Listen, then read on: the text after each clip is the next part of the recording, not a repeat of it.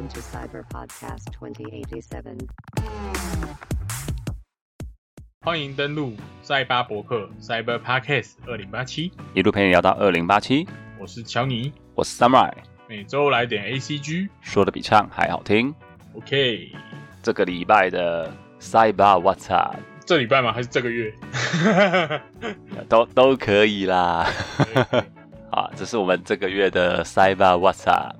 那第一个主题，《链巨人》动画 TV 公开，藤本树新作七月十九开始连载。哇，炼巨人呢？欠手 man 哎，他是 MAPPA 的吗？MAPPA 的啊哇，，MAPPA 四周年太啊，神啦！我们又高又硬的 MAPPA 没错大作一部接一部。，MAPPA 这一季几开啊？几开哦，这一季画完的不要算的话，现在进行式就是《咒术回战》，然后《炼巨人》，晋级的巨人应该也还没完吧？最终季还没，还没，还没完，对啊，到那个吧？记得是到哪里？那个那个爆炸那边。对对对，所以 这个可能等一下有一个话题也会接着讲到。嗯嗯嗯。对，看先来聊聊《炼巨人》这个漫画，哦，他七，然后 MAPPA 他们七月双开啊，双开哦，对啊，Remain 跟那个平稳世代 no 韦陀天，这两部我就比较不知道它的剧情，没有看。我也没看。Remain 好像是那个吧，男男打水球，呃，运动番，固定每一季都会有 MAPPA 出个一两部的。对啊，除了刚刚我们比较不认识的两部以外嘛，那之前也有讲过一点点，就是那个跟 Netflix 合作的那个 Yasuke，哦，对，不要看，不要浪费生命，我看两集我就看不下去了，还不如等《炼巨人》。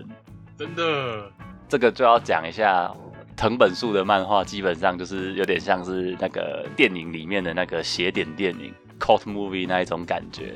哦，那他真的很邪耶，妈的，有够邪，就是你常常你看前一前一回到下一回的时候，你就会觉得中间你漏了几回，真的，呃，脑回路非线性，完完全全那那次那一次那个什么嘿，发便当，我真是完完全全被吓到超展开耶，对，这是我们之前不是开玩笑说，哦，每个角色就是支持他的人都会开始入他的股，然后到后面可能因为剧情发展整个崩盘这样子。这这一步你根本不敢随便去想说，哦，这个人我以后会怎么样？哦，不是啊，因为有岩泉的经验啊，所以你你你一定会你一定会有所警惕啊。对，在在讲圈手门之前，我觉得可以先讲一下，就是乔尼刚刚提到的岩泉对，这一部也是邪点到不行的一个东西，但它剧情其实很有趣。我觉得他前面真的很有趣，就是主角也怎么说，他能力也不算是一般会有的能力。对，就是你不会觉得是拿来战斗用的啦。对对对对对对对，前一部《岩泉》的剧情，简单来说就是一对兄妹在末日后的新的冰河期的世界，有些人会得到一些祝福。觉醒那个超能力嘛，对，那祝福也就是我们现在所说的超能力，可能有的人是再生能力，譬如这个兄妹，然后或者是有的人是放火，譬如说帝国的德玛，他之所以会被叫岩泉，就是因为他一开始住的那个村子，因为这对兄妹的再生能力嘛，所以造福了那那些因为冰河期没办法有稳定的食物来源的村民们，嗯，这是他们切自己的肉给他们吃，就算受到致命性伤害，他们还是可以再生。而且我记得主角是完全再生的，对对对，对吧？他的他的能力比较强，他是完全再生，没有没有任何的副作用什么的。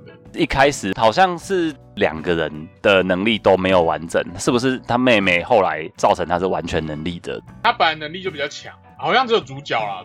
反正他们在这个村庄，因为有的人还是不想吃人肉，宁愿饿死嘛。然后有的村民就是吃习惯人肉，能活下去就好了，所以对他们有感谢的人也是不少这样子。可是这个陋习传到了当时的一个算是这个世界的一个主宰者，就是帝国。这个帝国就派了军队来这边要要调查，然后发现这个地方真的有在吃人肉的陋习。自诩为正义的一方的德玛，就是放一把火，把这边的人都全部烧死。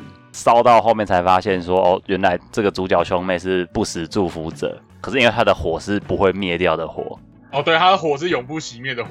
对，就是有点那矛盾大对决的概念，直接就是开烧就对了，看是我到底呃你复原的快还是我烧的快。永不熄灭的火 VS 完全再生的能力。对对对，哦，外加必须要讲一件事情，妹妹跟哥哥有暧昧情愫在，哦，对对对对他们有近段的兄妹恋，甚至妹妹还讲了一个名台词，就是想要帮他生小孩。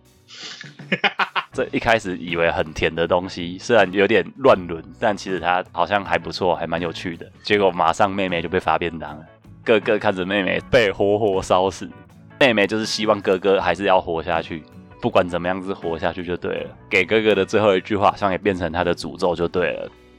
花了好几年的时间，从少年时期一直被烧，在冰天雪地里面烧到习惯，变成成人，有办法让半身就是不被火烧，可是另外半身的火还是不会灭掉。他在这个状态下的复仇故事就这样展开了。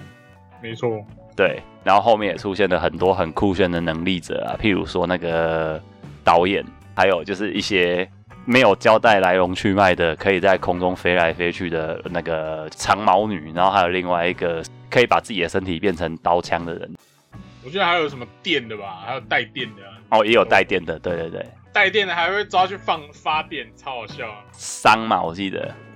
总而言之，岩泉就是一个，就我觉得它里面那个导演的角色，其实就有点有点在告诉我们这件事情。他就是看了大量的 B 级片，任何电影他都看，所以他就是这个时候他觉得应该要怎么发展，他就会他就希望这个主角怎么去做。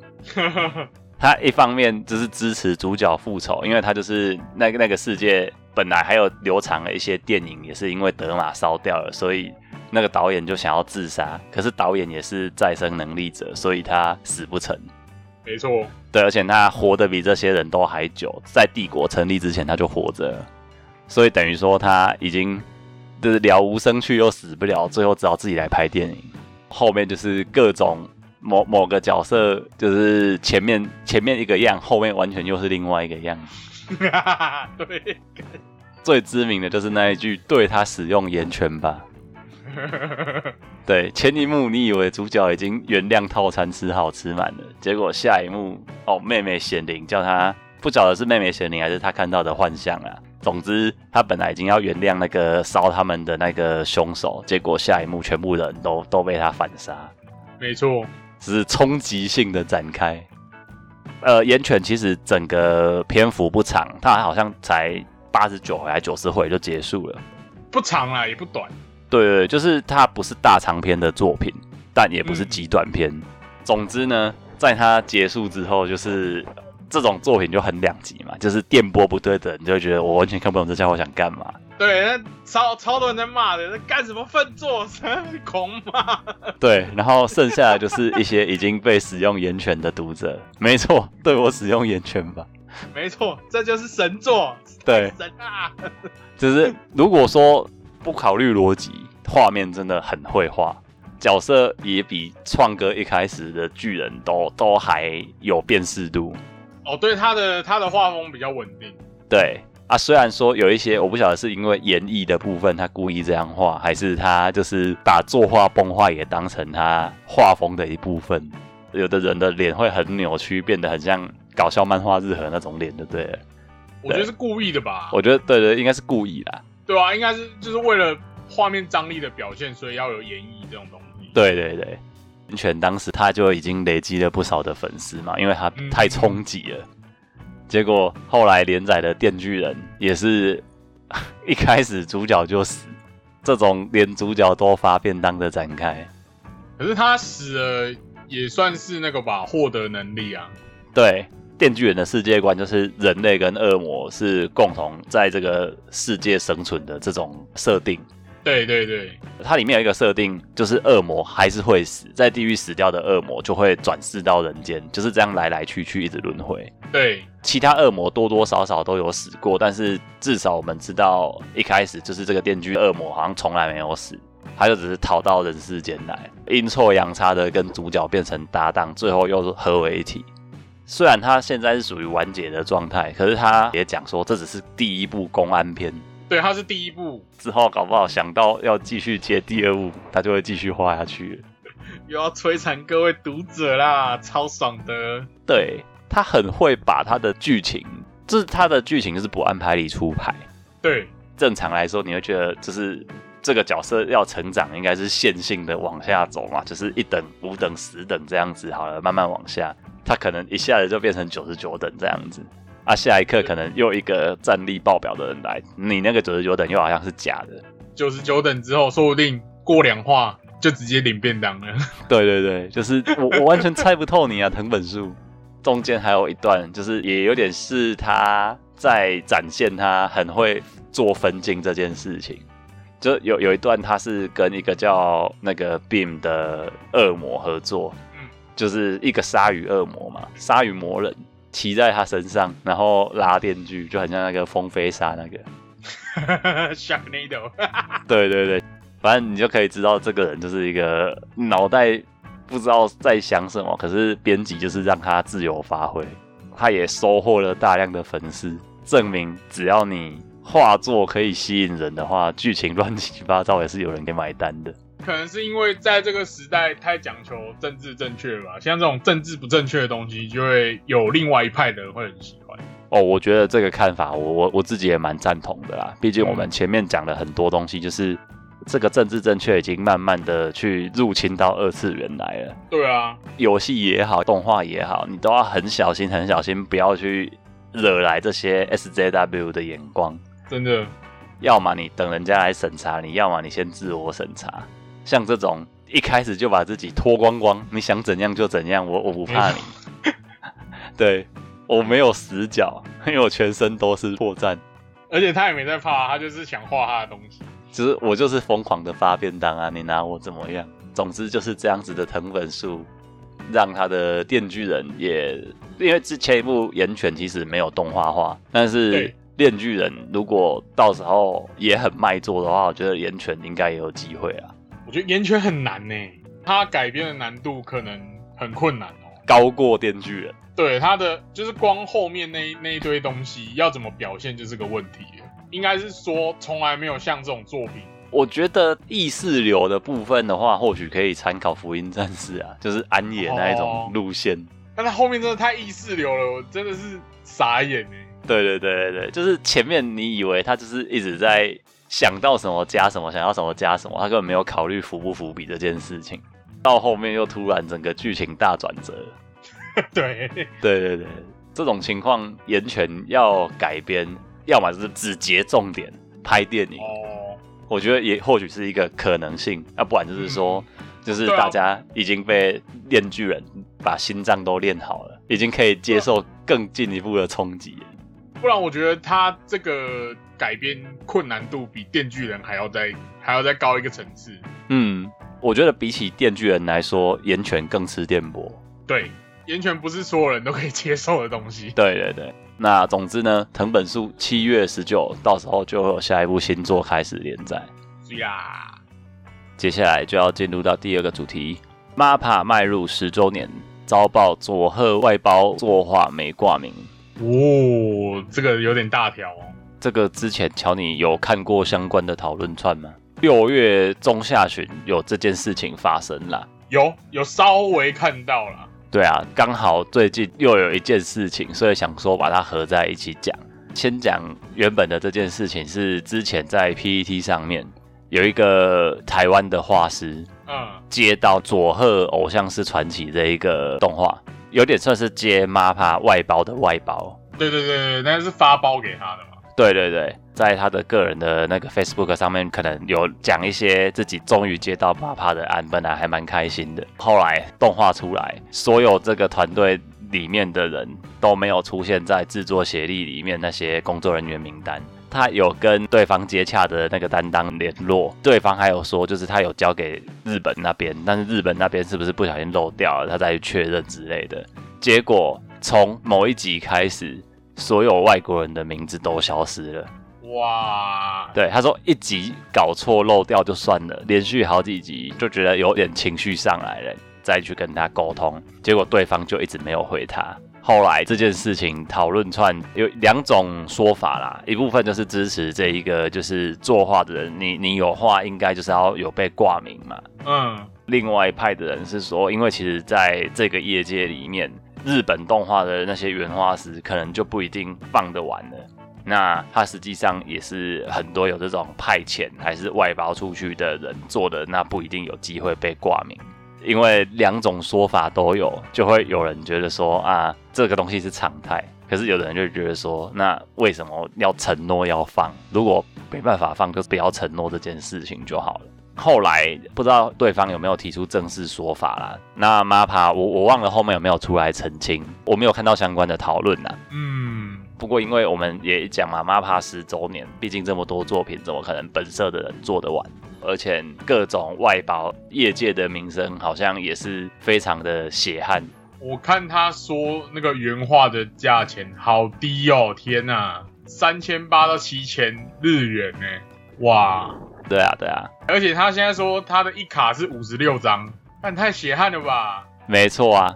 刚好接续这一件事情嘛，在 Twitter 上爆出的就是刚刚乔尼讲的 MAPA 外包出来啊，有点低于市场行情，贱价压榨动画师啊。MAPA 官方就有出来回复这件事情，因为他是一个日本当地的动画师，他爆料说 MAPA 现在在制作的 Netflix 的合作的作品，开出刚刚那个乔尼讲的一卡三千八日币的价格，超低耶！天呐！对，文章里面有讲到，在日本那边啊，电视动画的行情价，这是最低价，平均是三千八到七千。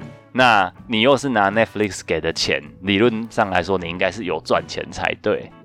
可是你却开最低，有点类似像基本工资给你这些动画师。这个讨论一出来，大家就开始好奇了嘛，就会想要去找资料。结果后来那个动画师自己说，被上级要求删除推文。哎呦，压力下来了就对了。结果后来 MAPA 的公开声明是说，他针对这个情报，他们当然是说这是不完整而且扭曲事实。另外，他说这个动画师讲的作品也不是由 Netflix 委托制作的，是之前的作品的续作。所以双方各执一词啊。嗯，啊，只是说，我觉得就一个旁观者的立场，当然我不在这个业界内。但是可以合理的去推论的是，MAPA 迈入十周年，然后这十周年其实它陆陆续续都有蛮多做的不错的成绩嘛。譬如说这十周年来有哪些动画？毕业偶像的尤利亚艾斯嘛，《狂赌之渊》，然后也有那个像改编经典旧作的《Banana Fish》跟《异兽魔都》啊，对，一直到现在安档的《咒术回战》，接下来的《链锯人》。还有刚刚有争议的那个佐贺偶像是传奇等等，竹凡不及被宰，嗯哼，啊，还有晋级的巨人呐。理论上来说，如果你没有赚到钱，你不可能多开支线，你主线都还没赚到的话，你开支线一定是亏本嘛。对啊，对啊，对啊，砍头的生意没人做啊，所以想也知道。开这个价格给你的动画师，不管他是你内部还是外包的人，好了，这都是不太合理的一件事情。这是站在相信动画师的前提下，而 MAPA 真的这样做的情况啦，我觉得就会是类似像这种风向。如果说 MAPA 讲的是真的的话，这个画师要葬送自己的前途，听起来也很怪。对啊，没人会那么傻吧？他不靠这个生活的话，那那他干嘛自己把自己毁掉？对，加上这个事件的最后啊，MAPA 的声明重点啊，在反驳前面就是这个人讲的言论以外，同时还有一件事情，是因为这个动画师违反保密条约，没有直接否认他讲的酬劳这件事情，就像刚刚讲的，可信度应该蛮高的哦。对他只是否认他们认为他讲错的地方，但是针对低薪这件事情，他们没有直接回应。嘿嘿，所以就是间接承认了低薪的事实吗？对对对，不管他动画师是不是讲错这个作品是谁委托还是怎么样的，已经可以知道说这东西就是 MAPA 到时候要面对的问题。声名大噪的情况下，那你有没有去顾到你下面的人？嗯，好，那这个主题大概到这边，接下来第三个主题：小田健大厂东神班底白金中局预告 PV 释出。差不多七月初的时候公布了这件事情，白金中局二零一五年就开始连载了，因为我不想要累，我想要从动画开始看。这之前我没有追，然后这个暴漫王结束之后不久就有画这部了。对对对，因为他们这个班底一个画一个写剧本嘛，然后就是从《死亡笔记本》到《暴漫王》，一直延续到这好像是他们的第三部一个合作的连载漫画。嗯，那剧情的部分，我就比较不想要先入为主了，只有看它的故事架构，哦，因为我不确定它会是完全改编，还是它会有部分原创这样子，因为这东西说不准，不知道哎，可是这一部老实说蛮微妙的。微妙吗。所以乔尼有追这一部的对漫画？我追，连载，我觉得他开头发想还不错、啊，可是到后面就好像有一点怪怪的，那个让你感觉怪的地方大概是什么样的怪？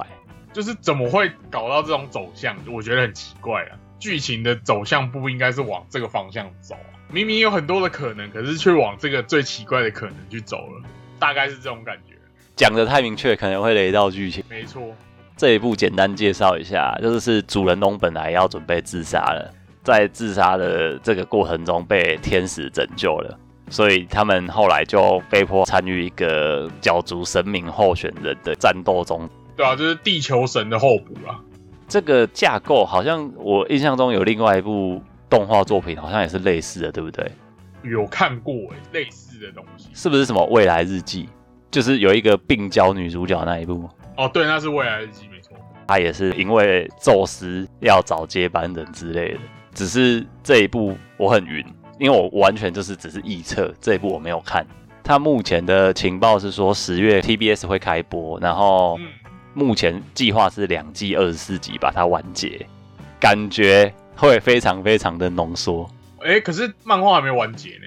对，所以我在想，他会不会走那个原创结局路线，哇，或者只是两季二十四集，然后后面还会再往下完结，这个都还没有讲或是把结局放在 OVA 之类的。哦，也是有可能欸。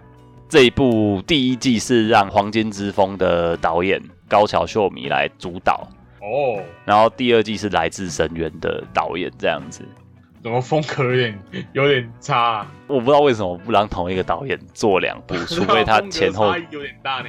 对对对，总之十月嘛，这之间我们还可以再继续期待有没有什么其他更进一步的情报。OK，好，那接下来第四个主题 又要入华啦，游戏开发，中国边疆曝光首部宣传影片，体验修建长城的生活，哇，真的是强国人的生活。筑墙模拟器。这一部的那个英文名称叫做 Chinese Frontiers，是一个独立开发团队做的游戏啦。嗯，叫 Starlight Games，看起来就是 有一个微妙的感觉，对，看起来他很认真。那是不是恶搞呢？我们还不知道。可能要等实际发售才知道啊。对，故事背景是你在长城修建期间的一个居民，你要去透过探索、打猎跟冒险来想办法获得粮食，维持体力。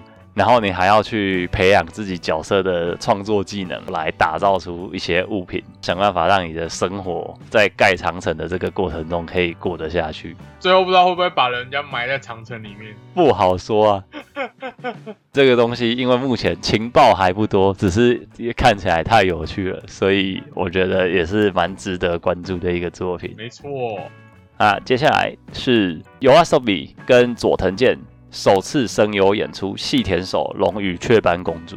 哦哟，这个我觉得还蛮酷的，毕竟细田守应该大家都蛮耳熟能详的啊。